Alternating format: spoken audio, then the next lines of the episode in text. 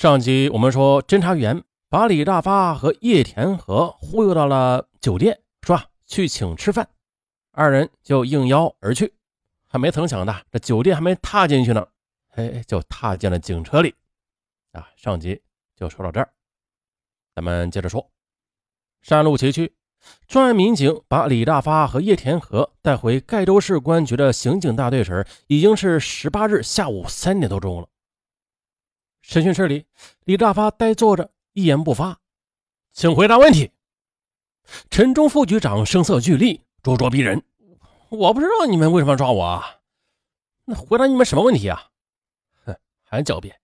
李大发，你什么受到的危害？陈忠开门见山，一针见血。可是李大发却摇着大脑袋，顽固地说：“呃，我我没有到过威海，啊，我什么也不知道。”我什么也没有做过，哼，没有到过威海。那威海杏花宾馆的登记簿上怎么会有你的名字？还用的是你的身份证？那是我身份证找不到了，也许是有人用我的身份证开的房间呢。你们干公安的啊，为什么不查清楚就来问我呀？我怎么知道呀？李大发狡辩，啊，接着便是沉默。陈忠副局长一字一句的又说道。我跟你说吧，李大发，我们就是从威海过来的，为什么不去找别人，单找你？你心里应该明白的。李大发脸色变得灰黄，满脸的横肉啊，也不停的跳动着，一双又鼓又大的眼睛转动了几下，啊把嘴闭严了，不再说话。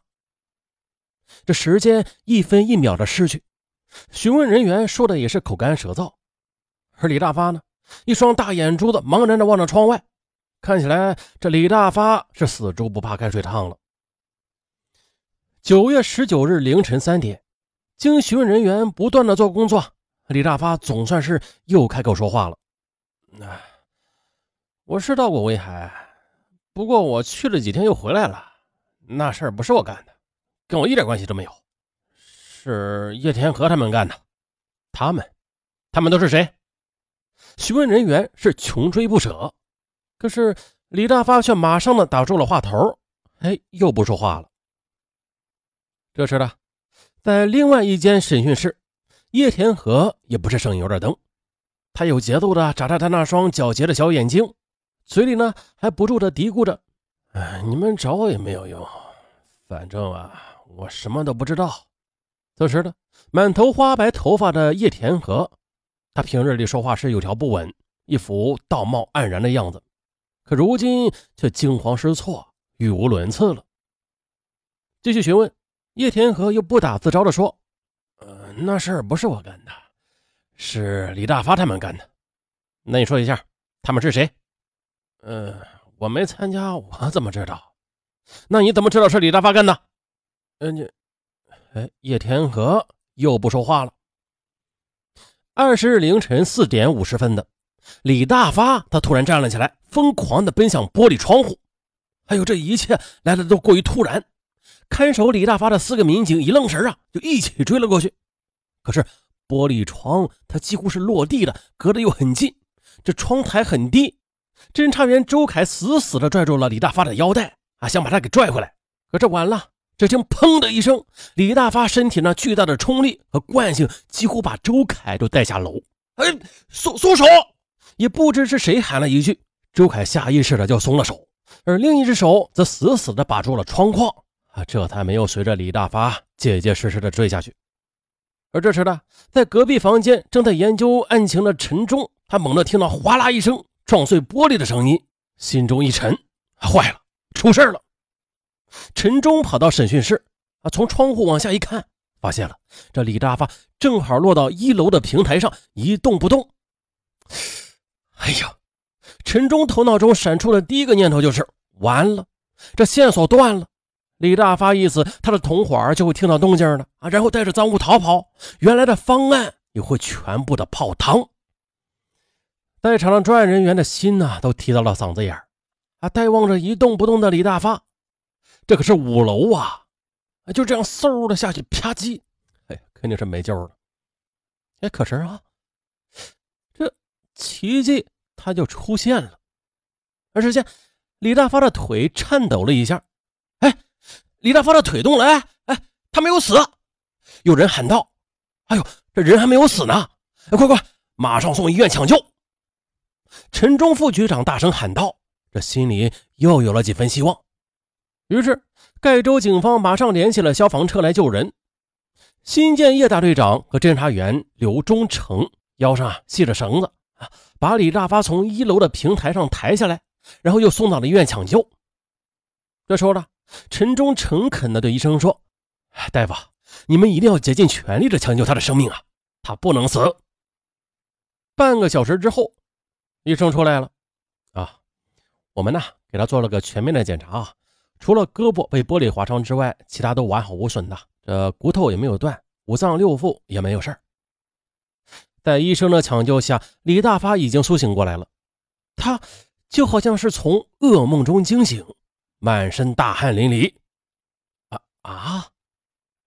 这陈忠副局长真有点不敢相信了，一个人从五楼摔下去，一点事都没有，骨头没有断，啊，就就就皮外伤，这太不可思议了吧！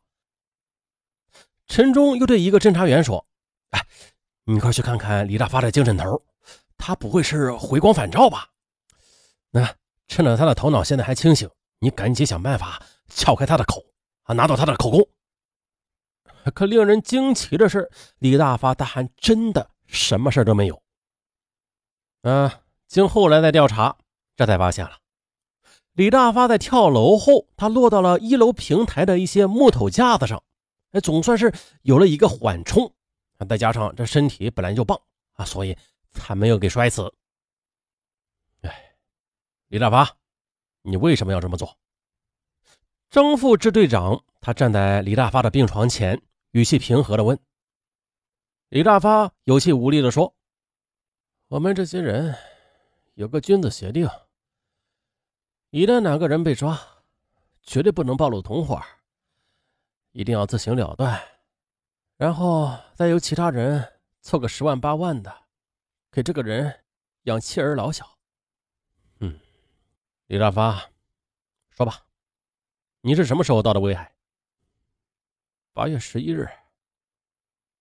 求子不成的李大发，他态度有了一百八十度的大转弯。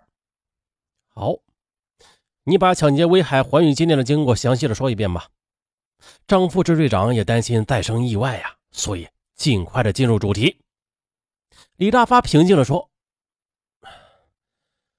这我承认，我都死过一次了，是你们把我救过来的，我的命就是你们的了。既然你们问我，啊，我就说实话。”于是呢，李大发从一个叫做蒿振才的人说起。说起这蒿振才呀，他曾经是一个事业上很成功的人物，在盖州市场也算是个小有名气的企业家了。兄弟有三个，他呢是家里的第二个儿子，人们都称他为蒿老二。这蒿振才的父亲蒿正堂是个很有心计的人，他在经营管理上有一套方法。蒿正堂十分渴望把自己的智慧都传授给他的三个儿子，于是。他用自己多年积攒的资金，帮助每个儿子都办了一个工厂，让他们维持生计。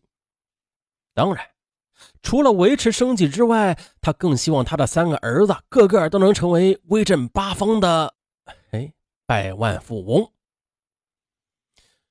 蒿正堂帮助二儿子蒿振才开办的是一个特种纸箱厂，这个厂子生产的纸箱质量很好啊，曾经辉煌过几年的。蒿振才呢？他在前期的艰苦创业中，也确实是绞尽了脑汁吃了很多苦，流了不少汗。后来，他终于成功了。在上个世纪九十年代初期的蒿振才的特种纸箱厂，固定资产最高峰达到了七百多万元。有了钱之后，他在歌舞厅里边，哎，就认识了年轻娇艳的举静美。哎呦，这举静美，她是个大美人啊，很乖巧，热情似火，朝气蓬勃，好像啊有无限的热情精力要释放。而和举静美在一起，这蒿振才也是感到格外的激动郝振才就是在鞠静美家的邻村找了一间民房，和鞠静美同居了。可谁能想呢？不久之后呢，郝振才又迷上了赌博。他常常拿着装满钞票的密码箱啊，前往秘密地点和赌友们玩个通宵达旦。有时候他一个晚上能赢个十万八万的，一个晚上也能输掉个二三十万的。最终呢，郝振才他几乎是输掉了他的全部家产。他拼命的想捞回来，可是越捞越输。郝振才是个精明人，他也知道了。想要重新辉煌已经太难了。